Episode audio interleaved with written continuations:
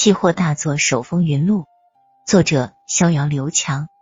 第一节，如果你爱一个人，就让他去做期货，因为那里是天堂；如果你恨一个人，就让他去做期货，因为那里是地狱。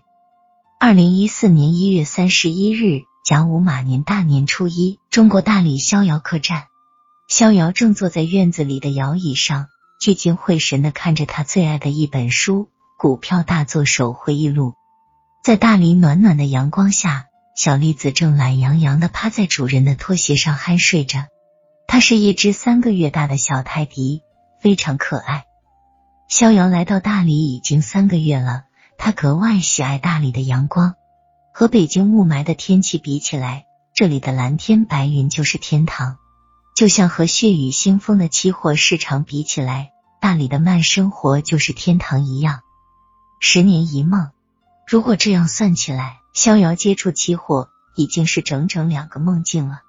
这二十年的酸甜苦辣，如果要用一句话来形容，逍遥会说：“我还活着。”逍遥还活着，但他的好兄弟们却是死的死，伤的伤。老大李尔群躺在八宝山公墓，老二索建国被关在北京第一监狱，老三罗向东亡命天涯逃往美国。只有老四逍遥目前还算安全，这一切都源于期货这个让人又爱又恨的金融工具。一九九四年九月一日，北京经济大学期货系九四二幺三宿舍，四个年轻人相遇了。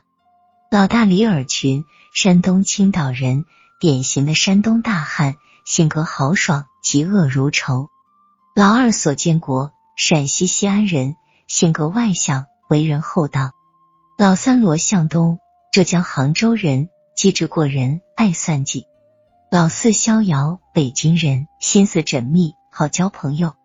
谁也不会想到，这四个普普通通的年轻人，二十年以后，竟然成为了叱咤中国金融界的大佬。这是后话。北京经济大学是国内唯一一所开设期货专业的高等学府。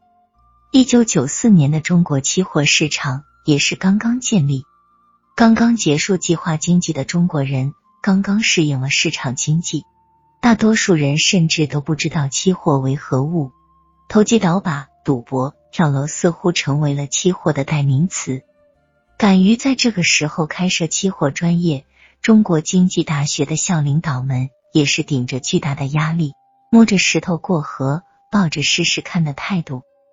其实，逍遥他们四个也都不知道期货为何物，都是因为在高考填志愿时鬼使神差的选择了服从调剂，才被调剂到这个没人愿意报考的期货专业的。生活就是这样，有心栽花花不开，无心插柳柳成林。十年以后，逍遥才开始感谢这个意外的服从调剂的。